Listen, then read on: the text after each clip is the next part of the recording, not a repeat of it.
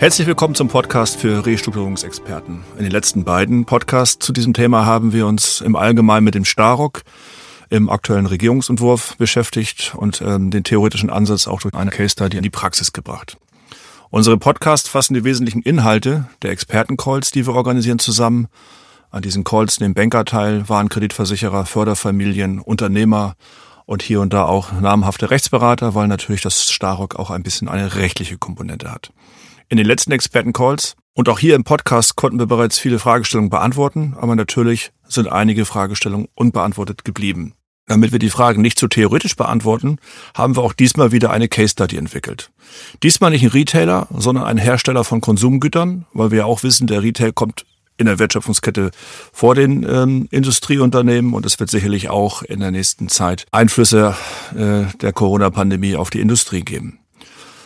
Mit mir im Call ist Dr. Klaus Flacke, Spezialist für Starock und nicht nur Spezialist für Starock, sondern seit vielen, vielen Jahren als operativer Restrukturierer im Bereich der Konsumgüter auch unterwegs gewesen. Klaus, wie ist die Ausgangssituation in der Case Study, die du vorbereitet hast und ja, was ist so der, der Output, den wir daraus generieren können? Ja, Thomas, wie du schon sagst, wir haben äh, auch anknüpfen an das, äh, an die letzte Case Study, äh, die wir in unserer letzten Runde schon schon diskutiert haben, haben wir hier wieder weitere Fragen äh, aufgenommen, die uns erreicht haben und haben äh, hier in einem fiktiven Fall äh, einige Ansatzpunkte mal reingebracht, äh, über die wir einige Aspekte diskutieren können, äh, wo es darum geht, was mit Sicherheiten von äh, Finanzierern passiert. Ähm, wir haben zudem äh, reingenommen Fälle oder Konstellationen, wo auch weitere Finanzierer, die nicht eine Bank sind, äh, vorkommen, um da zu gucken, was passiert eigentlich mit denen im Rahmen von so einer Restrukturierung. Was haben die zu erwarten durch die durch das Staruk? Und last but not least gab es auch im Nachgang zu unserem zu unserer letzten Runde einiges an Diskussionen auch zum Thema, was ist eigentlich mit Kündigungsmöglichkeiten für für Finanzierer. So, wir haben jetzt hier einen Fall, wie gesagt, fiktiv und an der einen oder anderen Stelle sicherlich etwas holzschnittartig dargestellt, damit wir diese Punkte auch vernünftig diskutieren können. Bei mir im Fall geht es um Familienunternehmen, ganz klassisch Markenartikelhersteller. Teilweise stellen sie selber her, teilweise äh, kaufen sie zu als Handelsware. Ähm, und der Fall ist, glaube ich, gar nicht so, so abwegig. Äh, starkes Wachstum die letzten Jahre gehabt, ähm, viel, viel tun müssen, viel investieren müssen, recht cash-intensiv, ganz gut auf dem Kurs, nicht so viel verdient dabei, weil eben stark gewachsen.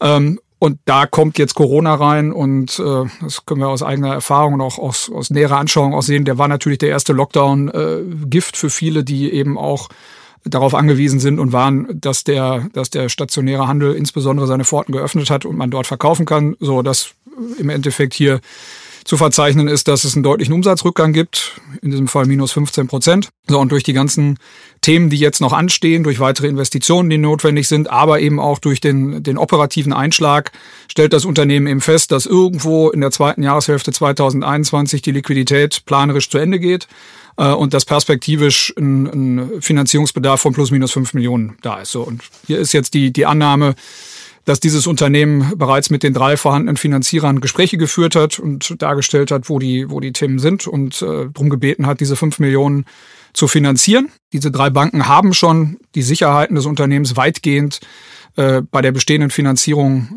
äh, drunter liegen, entsprechend keine zusätzlichen Sicherungsmöglichkeiten. So, und in diesem Fall hat das Unternehmen äh, ist zur Erkenntnis gekommen und beziehungsweise war das Feedback, dass die, die drei vorhandenen Banken nicht in der Lage oder auch nicht willens sind, diese Finanzierung zu stemmen und der Gesellschafter, der einzige in diesem Fall hier, ähm, auch nicht möchte äh, oder nicht in der Lage ist, die, die Finanzierung komplett selber äh, zu stemmen. Und äh, dann kommen jetzt hier diverse Ideen des Unternehmens, weil sie gehört haben, es gibt Starruck und irgendwie gibt es da Möglichkeiten, und das Unternehmen hat jetzt verschiedene Ideen, wo sie sagen, hier können wir da mal drüber reden. Was können wir tun? So, und da wollen wir jetzt gleich mal einmal durchgehen und gucken, wie die alle zu bewerten sind. Ähm, wenn wir nochmal einmal weiterschauen, auch in unserem White Paper ja dargestellt, in dem, in dem äh, Case, gibt es zwei Banken, äh, die eine Darlehensfinanzierung haben, die Grundschuld gesichert sind. Hier im, äh, im Konkreten sind noch knapp sieben Millionen Euro offen. Das ist eine Grundschuld von acht Millionen nominal drunter, die annahmegemäß vier Millionen Wert hat. Ähm, es gibt drei weitere Banken, beziehungsweise zwei, zwei der Banken, X und Y Bank macht beides, eine, eine Immobilienfinanzierung und eine Betriebsmittellinie. Eine, eine dritte, die Z-Bank, hat auch äh, zusätzlich die Betriebsmittelfinanzierung und dort sind die, ist das freie Warenlager als Sicherheit gegeben und es gibt eine Negativerklärung auf die, auf die Kundenforderung. Äh, der Gesellschafter hat ein Darlehen mit drin.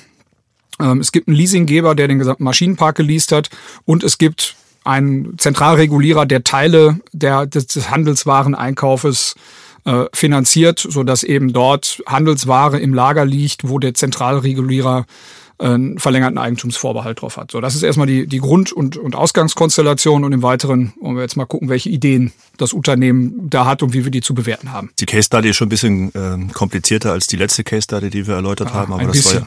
war ja ein bisschen, aber es war ja auch so gewollt. Ähm, und natürlich haben wir auch viele Grausamkeiten reingetan. Ähm, das ist natürlich eine fiktive Case Study, die wir hier haben, aber so aus den Gesprächen und Rückfragen, die wir bekommen haben, haben wir alle diese Ideen schon mal gehört. Also alle Grausamkeiten, die wir da jetzt äh, auch teilweise jetzt gleich diskutieren, ähm, haben wir uns zwar ausgedacht, aber sie sind auch konkret bei uns mal so angefragt worden. Fangen wir mal wieder an, wie letztes Mal auch, alles systematisch abzurastern. Und starten wir mal mit der Tilgungsaussetzung. In unserem White Paper haben wir ja auf einer der Folien die Maßnahmen mal zusammengefasst, die hier geplant sind, die Tilgungsaussetzung. Hierzu hatten wir ja schon im letzten äh, Podcast und im Expertencall auch dargestellt, das ist machbar, das ist relativ simpel, das kann ich dann auch beantworten. Natürlich immer dann, wenn man die nötige Mehrheit für einen Restrukturierungsplan bekommt, dann ist eine Tilgungsaussetzung auf jeden Fall darstellbar.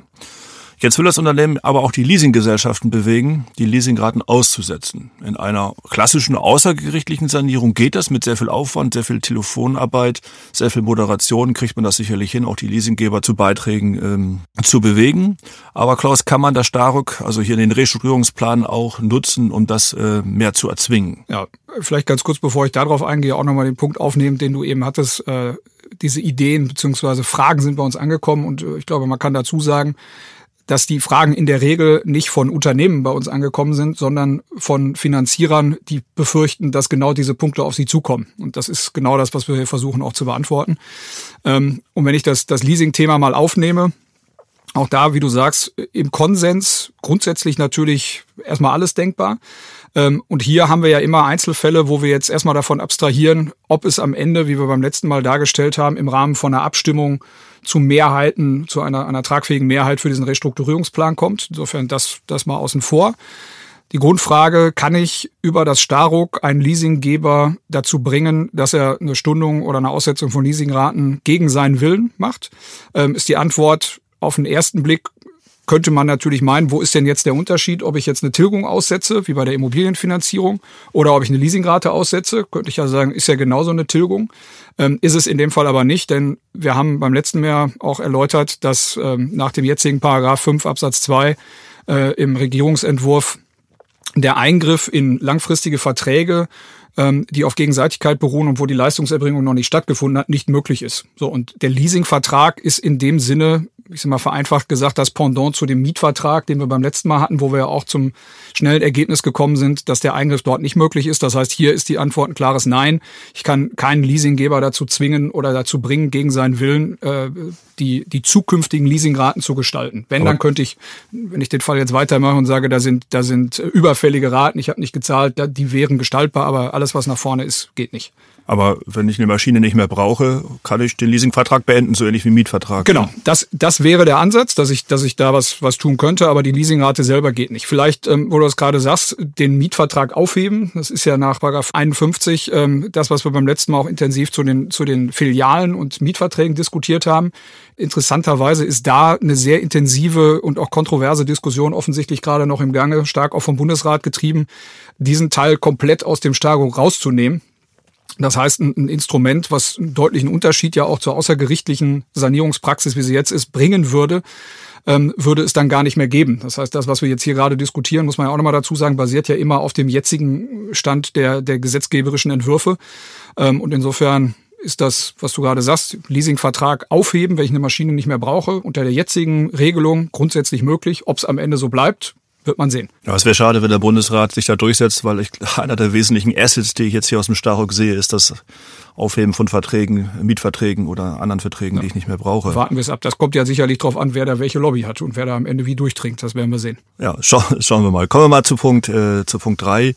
Äh, dort wünscht sich unser Mandant, äh, er hat einen Zentralregulierer und dieser Zentralregulierer soll auf 25 Prozent seiner aktuellen Forderungen einfach mal verzichten. Jetzt muss man wissen, eine Zentralregulierung hat in vielen Sanierungen immer eine besondere Bedeutung. Ähm, und das eine ist, der Zentralregulierer möchte ja kündigen. Er kündigt in der Regel. Kann er das eigentlich noch? Das zweite ist, er muss auch künftig noch finanzieren, weil er kauft ja im Prinzip ähm, die Rechnung an und finanziert die, die Lieferanten vor.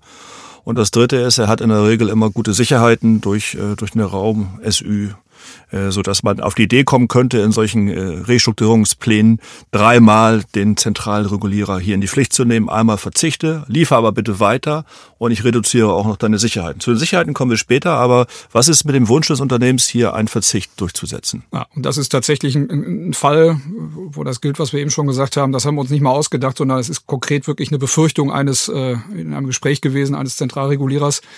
Ähm, und da kann man, glaube ich, äh, aus der Sicht des Zentralregulierers äh, eine Menge Sorgen nehmen.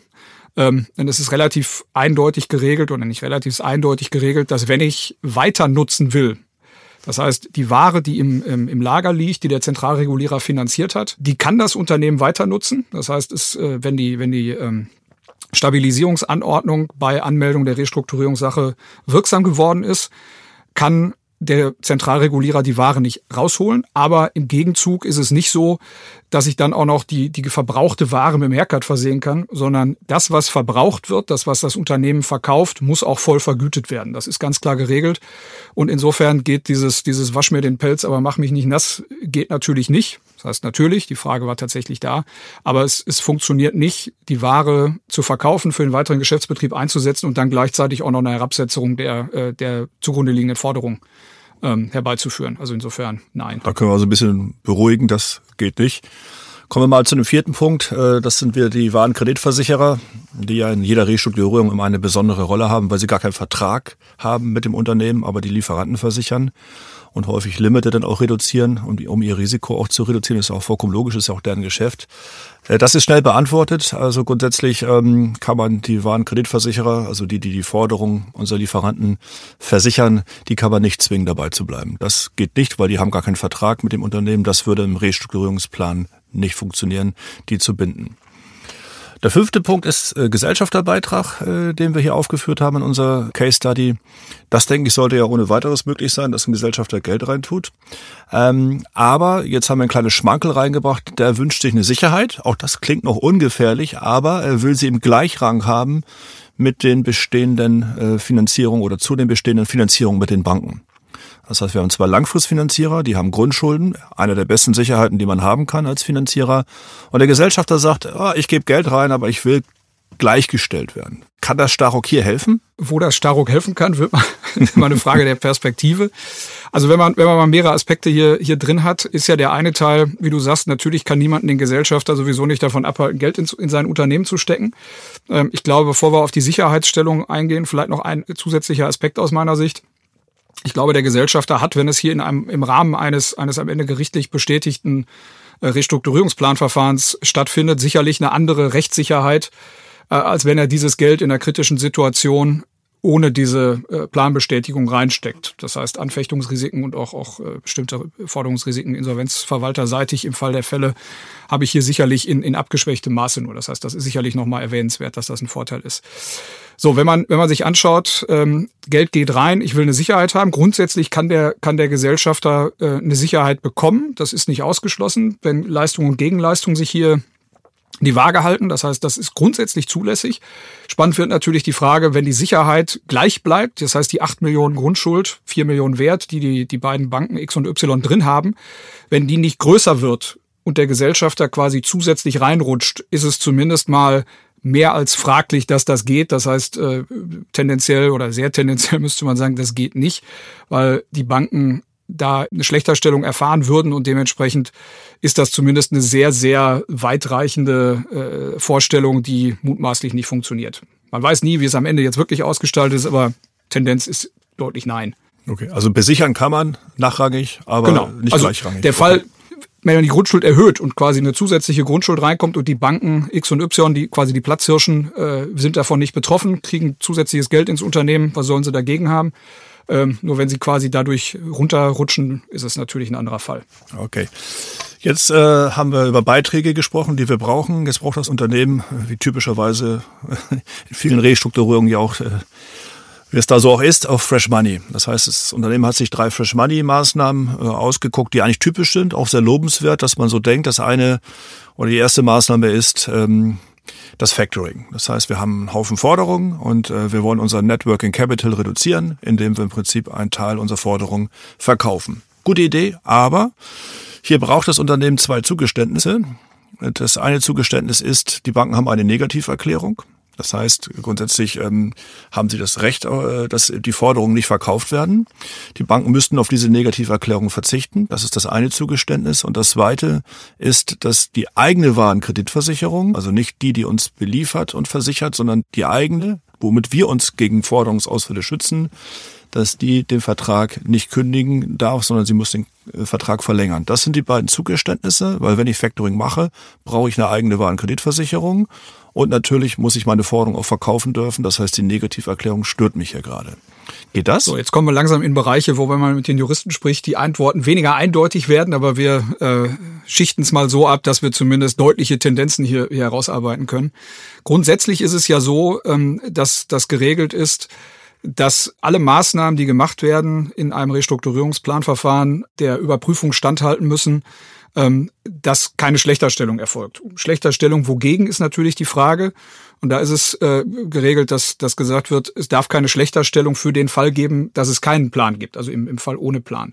So, wenn man jetzt hier mal davon ausgeht, dass es, falls es nicht dazu kommt, dass irgendwie diese 5 Millionen Finanzierung gestemmt werden in Summe, äh, am Ende in Insolvenz geht, ähm, muss man ja hier die Frage sich stellen, sind die Banken, die, die drei Banken X, Y und Z, die die Negativerklärung bis jetzt haben, schlechter gestellt, wenn sie diese Negativerklärung abgeben. So, die Negativerklärung führt ja nichts äh, am Ende nicht dazu, dass denen unmittelbar äh, der Zufluss aus den Forderungen zukommt, sondern dass nur die Masse in einem Insolvenzverfahren größer wird. Das heißt, es steht allen Gläubigern zur Verfügung. Ähm, und wenn man mal davon ausgeht, dass der Aufbau des Factorings hier ein nennenswerter Baustein wäre, am Ende eine erfolgreiche Restrukturierung hinzubekommen, ist es zumindest sehr, sehr gut vertretbar, dass man sagen kann, das wird in einem, in einem Restrukturierungsverfahren zulässig sein, den Banken quasi dieses, diesen Beitrag abzu, äh, abzuverlangen, äh, weil am Ende man, denke ich, gut argumentieren kann, und das ist zumindest auch eine Meinung, die die Juristen äh, durchaus mitgehen, ähm, dass die Banken dadurch am Ende profitieren, weil die Restrukturierung dadurch gelingt. Ähm, der zweite Teil ist ja die, die, der Punkt, dass die bestehende Warenkreditversicherung aufrechterhalten wird. Wir kommen ja nachher noch dazu, das kann man schon vorwegnehmen. Durch die Einleitung des Restrukturierungsverfahrens äh, ist nicht der Grund gegeben, dass der Warenkreditversicherer einfach kündigen kann. Wir reden jetzt hier nicht über den Warenkreditversicherer, den du eben angesprochen hast, der die Kunden versichert, sondern der Warenkreditversicherer, Entschuldigung, der, der die Kunden versichert, nicht der, der die Lieferanten versichert. Genau, so rum ist es. Ja, ja, genau, Entschuldigung. Also der war ein Kreditversicherer, der hier weiterfinanzieren muss, hat ein direktes Rechtsverhältnis mit dem Unternehmen, also mit dem Schuldner, kann also durch die Eröffnung des Verfahrens nicht einfach kündigen. Ähm, inwieweit man ihn dazu bringen kann, 18 Monate das aufrechtzuerhalten, wird man sich anschauen müssen. Äh, tendenziell äh, sollte hier aber eine Möglichkeit bestehen, den Baustein A, also den Aufbau des Factorings, durch diese Beiträge der bestehenden Gläubiger hinzubekommen. Okay, also Negativerklärung sieht gut aus. Da kann man das Staruk nutzen im, und den Restrukturierungsplan so aufbauen, dass die Negativerklärung genutzt werden kann, um Factoring zu machen. Und zum Warenkreditversicherer kommen wir gleich nochmal zurück.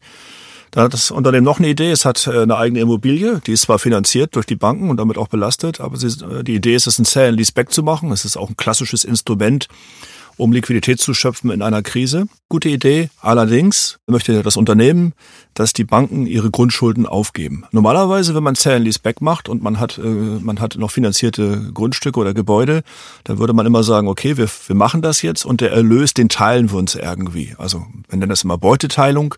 Ein Teil geht äh, zur Bank und ein Teil bleibt im Unternehmen zur Restrukturierung. Diese Beuteteilung möchte das Unternehmen jetzt nicht, sondern sie möchte den kompletten Zufluss der Liquidität nutzen, um sich zu finanzieren und da möchte über das Starock in die Sicherungsrechte der Bank eingreifen. So ist es. Jetzt, fragst du wieder, geht das? Ne? Geht das, ja.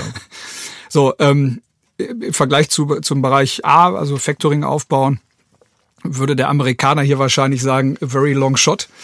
So, das heißt, äh, wenn man mit den Juristen spricht, äh, kriegt man die Antwort, ja, ganz ausschließen, dass es geht, kann man nicht. Aber, also die, hier ist natürlich wieder die Abwägung, wie eben gesagt, äh, wird der, werden die beiden Banken schlechter gestellt im Fall der Fälle. Ähm, jetzt könnte man natürlich argumentieren, alles das, was hier steht, führt ja dazu, die Restrukturierung funktioniert und dementsprechend geht das alles. Jetzt ist natürlich hier aber die Abwägung, die haben äh, in Summe vier Millionen an, annahmegemäß äh, Sicherungswert aus dieser Grundschuld. Ähm, und da würde mit hoher Wahrscheinlichkeit äh, die Erkenntnis kommen, dass man sagt, diese vier Millionen Euro stechen eine etwaige erfolgreiche Restrukturierung, die dann irgendwann äh, am langen Ende dazu führt, dass sie ganz ihr Geld wieder kriegen. Das heißt, die Abwägung wird mit, mit relativ hoher Wahrscheinlichkeit einer, einer rechtlichen und damit auch gerichtlichen Prüfung nicht statthalten. Insofern ist das äh, sicher keine Idee. Aber, was du gerade schon gesagt hast, Thomas, sicherlich ist nicht auszuschließen, dass man hier auch dann im, im teilkonsensualen Wege äh, schaut, inwieweit das Thema Beuteteilung hier ein Weg ist, dass man sagt, man kriegt zumindest einen Teilbetrag daraus. Ähm, so, und in, insofern ist das, glaube ich, wie alles, das, was wir hier besprechen, am Ende immer sinnvollerweise nur mit, mit intensiven Gesprächen und der, der Suche nach Einigungen möglich. Okay, also ohne Einigung kann man das, kann man jetzt nicht einfach in die Sicherungsrechte der, äh, der Finanzierer, der Gläubiger hier eingreifen. Denn glaube ich, ist auch das Thema der Borrowing-Based-Finanzierung logisch. Das ist das gleiche Thema. Äh, die Banken müssten hier eine Sicherheit aufgeben, nämlich die, die Raum, die Raum-SÜ, die Sicherheit auf die Bestände. Nicht nur die Bank, auch der Zentralregulierer. Auch das dürfte dann eigentlich nicht gehen. So, das war das Thema ähm, Eingriff in Sicherheiten. Jetzt kommen wir zum zweiten Thema, was äh, aus dem letzten Expertencall übrig geblieben ist, ist das Thema, was ist da mit Kündigungsschutz? Ne? Haben wir durch die Anordnung von Stabilisierungsmaßnahmen einen Kündigungsschutz? Und wir haben ja in der Case Study äh, verschiedenste Beispiele gemacht. Zum Beispiel die, ähm, die Z-Bank hat vor der Anordnung von Stabilisierungsmaßnahmen, also unmittelbar vorher, gekündigt. Ist sie fein raus oder muss sie befürchten, dass das ungültig gewesen ist? Ja, das, das fein raus, das äh, liegt im Auge des Betrachters sicherlich. Ähm, aber grundsätzlich ist es natürlich, also zugegebenermaßen äh, so hinkonstruiert, dass, dass die Kündigung äh, noch nicht im Restrukturierungsplan äh, ist, weil da noch keine Kenntnis da war, trotzdem, bevor er eingereicht wird, reingeht. So, da ist äh, aus, nach unserem Dafürhalten grundsätzlich erstmal eine wirksame Kündigung mit erreicht. Das heißt, äh, auch die Frage hatten wir ja mehrfach, sollten wir dann als Bank lieber, bevor wir, ne, wenn wir ahnen, da kommt was, sollen wir dann lieber kündigen? Ähm, das können wir natürlich nicht beantworten, aber zumindest mal dürfte eine Kündigung in dieser Art wirksam sein, solange äh, gemäß der AGB die Verschlechterung der wirtschaftlichen Verhältnisse wie immer Kündigungsgrund ist und wenn die wirtschaftlichen Verhältnisse tatsächlich sich so weit verschlechtert haben, dass es hier den Kündigungsgrund gibt. Das heißt grundsätzlich, wenn es davor stattfindet, ähm, dürfte es eine wirksame Kündigung geben. Wie dann die wirtschaftlichen Konsequenzen sind, ist natürlich nochmal eine andere Frage, aber zumindest mal rein, rein von der juristischen Seite her sollte hier eine wirksame Kündigung vorliegen. Es ist sicherlich dann anders, da kommen wir jetzt gleich zu, wenn es zwei Tage oder einen Tag danach passiert. Genau, die Y-Bank zum Beispiel oder auch der Zentralregulierer haben später gekündigt und ähm, jetzt entnehme ich deinen Worten, äh, das äh, geht ja nicht, sondern diese Kündigung ist im Prinzip unwirksam. Also es ist zumindest ja mal so, ohne da jetzt weiter ins Detail zu gehen, äh, unjuristisch, die, die Paragraphen 46, 62 im, im ähm, Regierungsentwurf drehen sich ja genau um dieses Thema auch. Ähm, und prinzipiell, das ist aus meiner Sicht ja auch nicht, nicht äh, unlogisch, soll natürlich verhindert werden, dass die Tatsache allein, dass die Restrukturierungssache angemeldet wird, dazu führt, dass jemand sagen kann, naja, dann will ich aber nicht mehr, dann, dann ziehe ich scharf, wenn man so will. Äh, und äh, am Ende führt das natürlich dazu, dass das Ganze nicht mehr funktioniert. Das heißt, das reine Vorliegen äh, der Anmeldung eines Restrukturierungsplans, der Restrukturierungssache, äh, dürfte in diesen Fällen äh, nie, der, nie ein, ein ausreichender Kündigungsgrund sein.